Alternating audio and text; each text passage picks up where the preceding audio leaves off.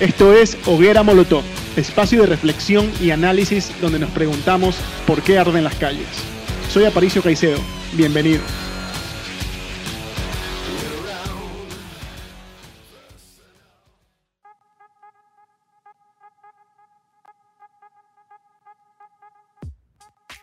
Hola a todos, ¿cómo están? Queridos amigues, ¿cómo andan? ¿Todo bien? Eh, estamos otra vez en Radio Radicales Libres de Ecuador Libre y este es su programa Hoguera Molotov.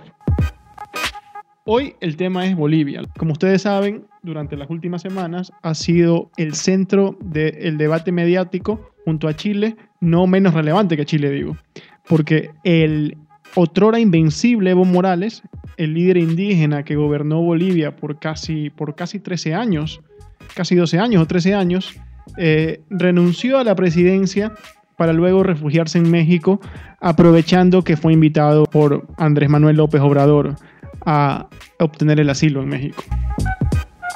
Desde que salió el poder Evo Morales han prevalecido básicamente dos relatos para variar hay dos relatos, el de izquierda y el de la derecha, y el de no populistas y el de los populistas, y etc. Uno de los relatos dice que la salida de Evo se debió a un verdadero golpe de Estado. Y el otro relato dice que es una renuncia en toda regla que se da por presión de unos ciudadanos que se hartaron de sus abusos. Vamos a ver aquí cuál de los dos relatos se asemeja más a la realidad. Por otra parte, existe otro tema que también me llama la atención. Propios y extraños hablan de Bolivia como una excepción a la regla del mal manejo económico del socialismo del siglo XXI. Se dice que Evo manejó, a diferencia de sus amigos del socialismo del siglo XXI, muy bien la economía. Y no son pocos los periodistas que inclusive lo felicitan y hablan del milagro boliviano y que Bolivia es la, es la envidia de Latinoamérica vamos a ver también qué hay de cierto o incierto en este tema. Vamos con el primer tema. La pregunta es clara. ¿Fue la salida de Evo Morales la consecuencia de un golpe de Estado rematado por los militares o esa fue una mera renuncia de un mandatario que se dio cuenta que perdió apoyo popular? Para empezar, no se puede negar que Evo ha sido un presidente muy popular en Bolivia. Los datos lo comprueban. En 2005, que es la segunda vez que se presenta en realidad, en 2005 ganó ampliamente con casi 54% de los votos en primera vuelta. Vuelve a ganar eh, de nuevo en 2009 con un 64%, es decir, mejoró en 10 puntos. Y en 2014 lo vuelve a hacer con un 61%. Nada mal en ninguno de, aquellos casos, en todos gana primera vuelta holgadamente. Pero ahora vienen los detalles. Entre la primera vez que fue electo y la segunda, Evo Morales sigue el libreto de otros países dominados por el socialismo del siglo XXI, como pueden ser Ecuador o Venezuela o Nicaragua, donde eh, los mandatarios, en el fervor de su, de su popularidad, celebran una asamblea constituyente para darse una nueva constitución. Y en este caso, eh, Evo hizo lo mismo. Da la casualidad de que esa constitución aprobada por Evo, o promovida por Evo, mejor dicho, gana con todas las de ley, como pasó con la de Montecristi aquí, eh, fue dominada por el partido oficialista, fue ratificada luego en referéndum, esa constitución establecía claramente que solo cabía reelección por una sola vez. Pero luego, cuando se vino la hora de que se le acababan las capacidades de reelegirse a Evo, este cambia súbitamente de parecer, en vez de apoyar esa constitución, dice que hay que reformarla y somete eh, la cuestión a un plebiscito de reforma constitucional en el que preguntaba lo siguiente. ¿Está usted de acuerdo con la reforma del artículo 168 de la Constitución Política para que la presidenta o presidente y la vicepresidenta o vicepresidente, de nuevo estamos con los amigues, amigos y amigas, del Estado puedan ser reelectos o reelectas dos veces de manera continua? ¿Qué pasa? Que sale una sorpresa tremenda. Gana el no con un 51%. Ténganse en cuenta que el tribunal electoral de, estaba dominado por Evo, o sea que la derrota fue clara, porque ni con eso pudo Evo eh, virar el, el resultado. Y no les alargo el cuento.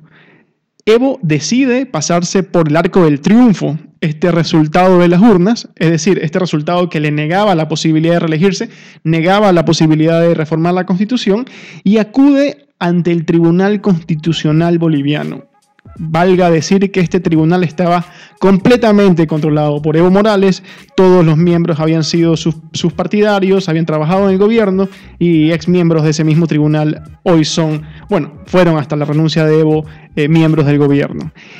Y lo que hace el Tribunal Constitucional en un malabar interpretativo pocas veces visto en la historia del constitucionalismo es que declara la constitución inconstitucional porque dice que no se le puede limitar eh, el derecho a reelegirse a un gobernante, a nadie, a un gobernante en turno o a un civil cualquiera, porque eso significa una violación de sus derechos políticos elementales. Por lo tanto, básicamente dice que lo que dice la Constitución no vale. Y vemos cómo esto tiene, bueno, esto exacerba los ánimos tremendamente porque es una trampa, es una, es una burrada no acepta el más mínimo, digamos, examen lógico que le puedas hacer y al, en el año 2018 acude al Tribunal Electoral y el Tribunal Electoral, también manejado por él, decide eh, validar su candidatura en, visión, en vista del, del, fallo del Tribunal Constitucional que declaró inconstitucional, inconstitucional la Constitución. Y es así como luego de esas maniobras absolutamente fraudulentas, Evo llega a las elecciones del 2019. Y aquí nos preguntamos, ¿qué legitimidad puede tener un presidente que irrespeta los resultados de un referéndum que él mismo propuso para reformar una constitución que él mismo promovió?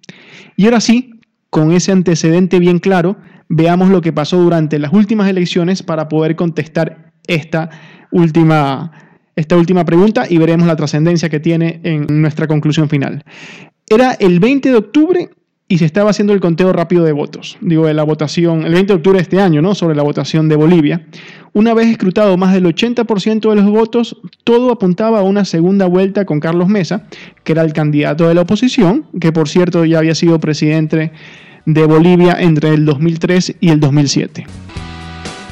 De repente, ¡pum!, un apagón electoral. Se hizo el silencio eh, en el sistema de conteo electoral por muchas horas. Cuando regresa el sistema, se había escrutado ya el 95% de los votos. Y adivinen qué. Morales aparece ganando en primera vuelta, claro, por un margen estrecho, pero aparece ganando en primera vuelta cuando antes del apagón había segunda vuelta. A muchos esto les recordará lo sucedido en abril de 2017 en la segunda vuelta en Ecuador, ¿no? Pero ese no es el tema de esta ocasión. Bueno, la cosa es que ese día las calles de Bolivia, lógicamente, explotaron. Incluso muchos líderes indígenas y sindicales, otrora acólitos de Evo, se le rebelaron también. Un actor clave para inflamar las calles fue Luis Fernando Camacho, presidente del Comité Cívico Pro Santa Cruz, quien llegó hasta La Paz y recibió sorpresivamente el apoyo de muchos líderes sindicales que antes plegaron a Evo, Morales. Este Luis Fernando Camacho es un personaje, eh, un personaje caricaturesco en realidad, porque llegó con la Biblia en la mano y fue al Palacio de Gobierno para poner a Dios otra vez. Creo que no tiene muy claro el principio de, de Estado laico, pero bueno, es un personaje del cual no vamos a hablar. Le dicen el Bolsonaro boliviano y yo creo que ahí hay muchos matices que hacer, pero en otra ocasión lo, abordaremos. Una vez ahondada la crisis, varios sectores de la policía boliviana empiezan a unirse a las marchas y lógicamente a desconocer la autoridad de Evo. Evo toma recibo de la presión y comete su primer gran error, ¿no? Solicita una auditoría a la OEA. Incluso cuando la oposición se opuso a ello. La oposición no quería que venga la OEA, porque la OEA, valga decirlo, eh, validó la maniobra de Evo de haberse presentado aún cuando el referéndum eh, le impidió hacer la reforma para reelegirse otra vez. Bueno, interviene la OEA y la OEA, con una contundencia poco característica de esa organización, dice que existieron demasiadas irregularidades y además que es estadísticamente imposible el cambio de tendencia y reclama nuevas elecciones. Es decir, a Evo le sale el tiro por la, culata. y las calles de Bolivia vuelven a arder. Efectivamente, Evo, luego de eso, hace un llamado a nuevas elecciones porque no le quedaba otra. La OEA le había recomendado que haga eso. Lamentablemente en este punto ya es muy tarde. La presión ya era incontenible y finalmente, y ahí viene el elemento que enrarece todo esto, está, viene el general William Scalliman, que parece un personaje de Avengers, por el nombre digo, representante de las Fuerzas Armadas, en una rueda de prensa y sugiere a Evo que renuncie porque la situación estaba demasiado incómoda. Evo renuncia, al igual que gran parte de su gabinete, renuncia también el presidente y el vicepresidente del Parlamento. ¿Y qué sucede en este punto? Queda como sucesora en el cargo, dada el agotamiento de la línea de sucesión, Yanine Añez, que era la segunda vicepresidenta del Senado. Convocan a sesión para conocer la renuncia de Evo y designarla a ella como presidenta. No acude el oficialismo, el MAS y sus acólitos, que representaban, o representan, perdón, las dos terceras partes de todos los curules, y intentan dejar sin foro esta sesión. No obstante, los parlamentarios presentes deciden seguir con el foro, elegirla y conocer y aceptar la renuncia de Evo. Evo dice hoy que él sigue siendo presidente porque no hubo un quórum válido para aceptar su renuncia, por lo tanto esta no ha sido aceptada. Entonces, al final del día, la pregunta ya, volvemos a, la pregunta inicial, ¿hubo o no hubo golpe de Estado? Yo creo que no se puede hablar de golpe de Estado porque no hubo una toma forzada del poder. No hubo un rompimiento del orden constitucional por la fuerza. No vinieron alguien con las bayonetas y dijo te voy a clavar un tiro, mejorándate. No es el caso de Pinochet con, con Allende. Ahí sí hubo un claro golpe de Estado cuando fueron los militares y se apoderan del Palacio de Gobierno. Acá no.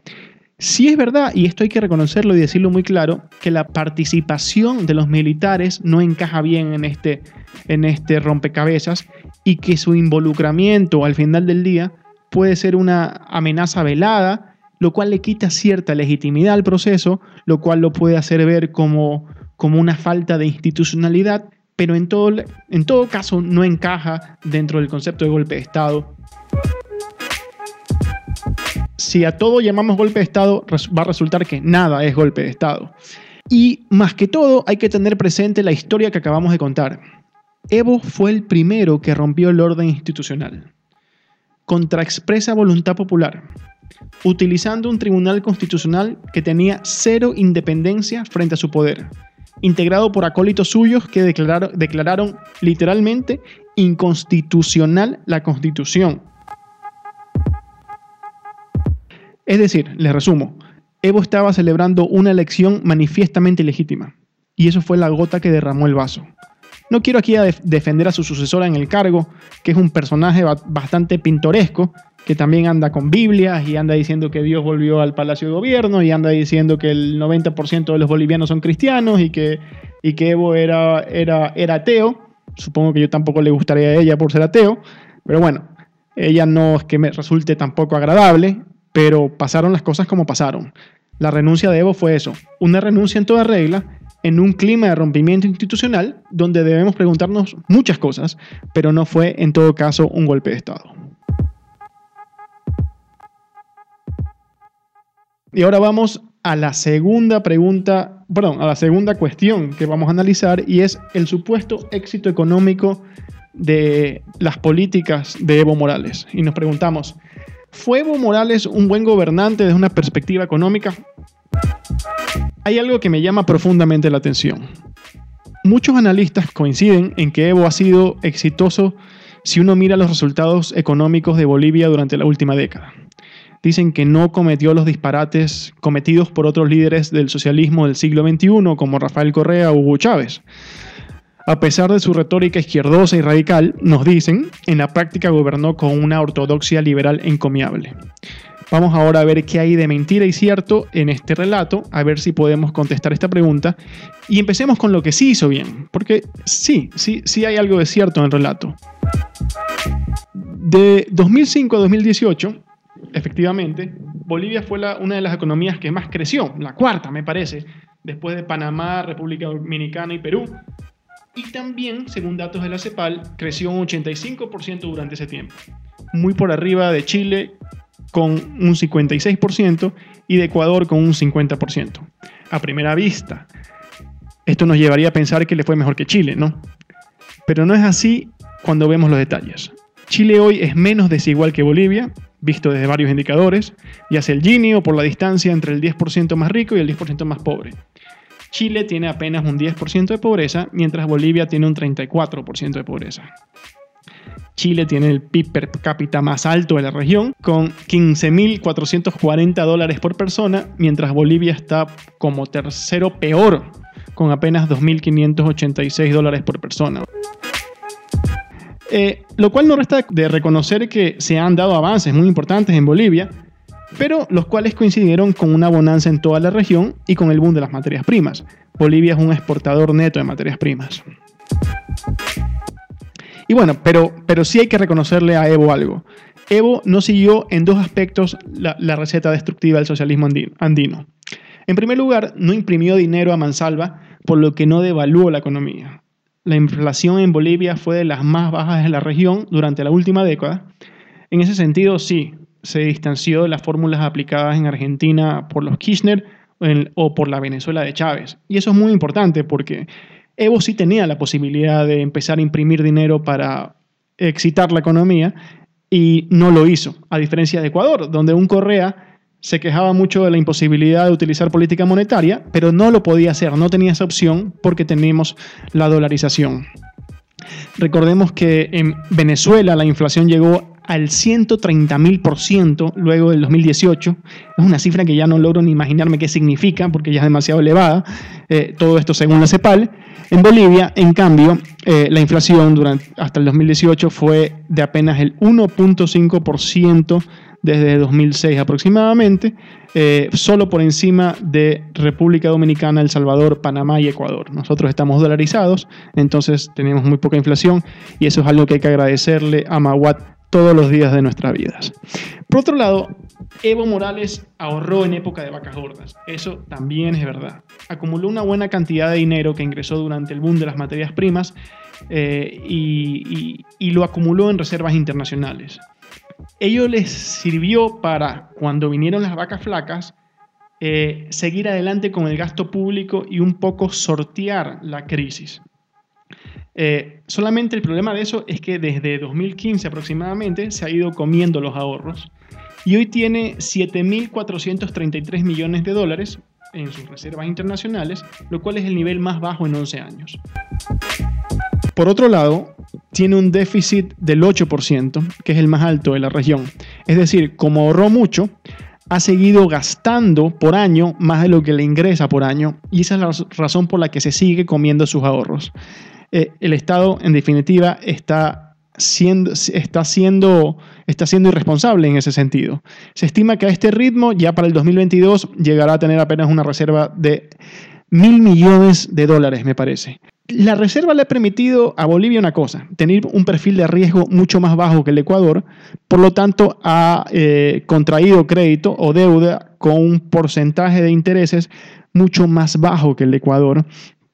Eh, hasta por un monto de 13.280 millones de dólares, lo cual en la economía colombiana es una cifra, perdón, boliviana, es una cifra bastante alta. Y si tomamos en cuenta esos dos aspectos que son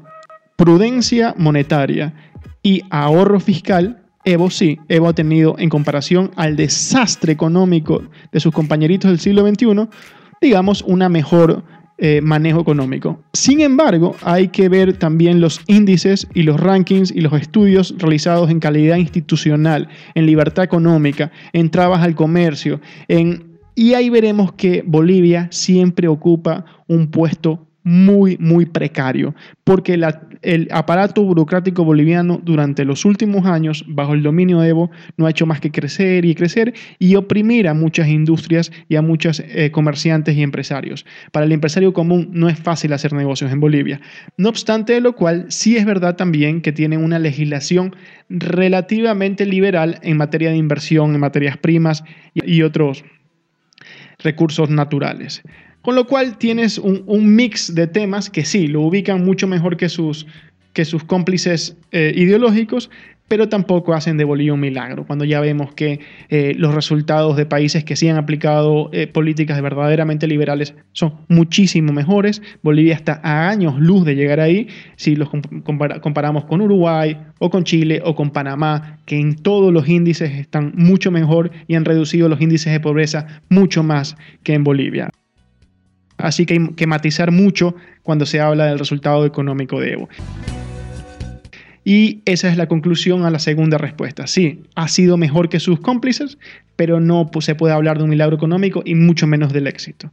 Bueno, eh, con esto los dejo, no sin antes pedirles que nos sigan en todas nuestras redes sociales. Estamos en Facebook, estamos en Instagram, estamos en Twitter, estamos en iTunes, estamos en Spotify, estamos, ¿dónde más estamos? Estamos en Apple Podcast, así que si les ha gustado algo de lo que he dicho hoy día, bueno, díganselo a todo el mundo, cuéntenle a su abuelita, cuéntenle a su amigo, cuéntenle a su cuñado, cuéntenle a su novio, cuéntenle a su novia, cuéntenle a todo el mundo y empiecen a seguirnos y ha sido un gusto estar con ustedes, así que me despido hasta la siguiente semana.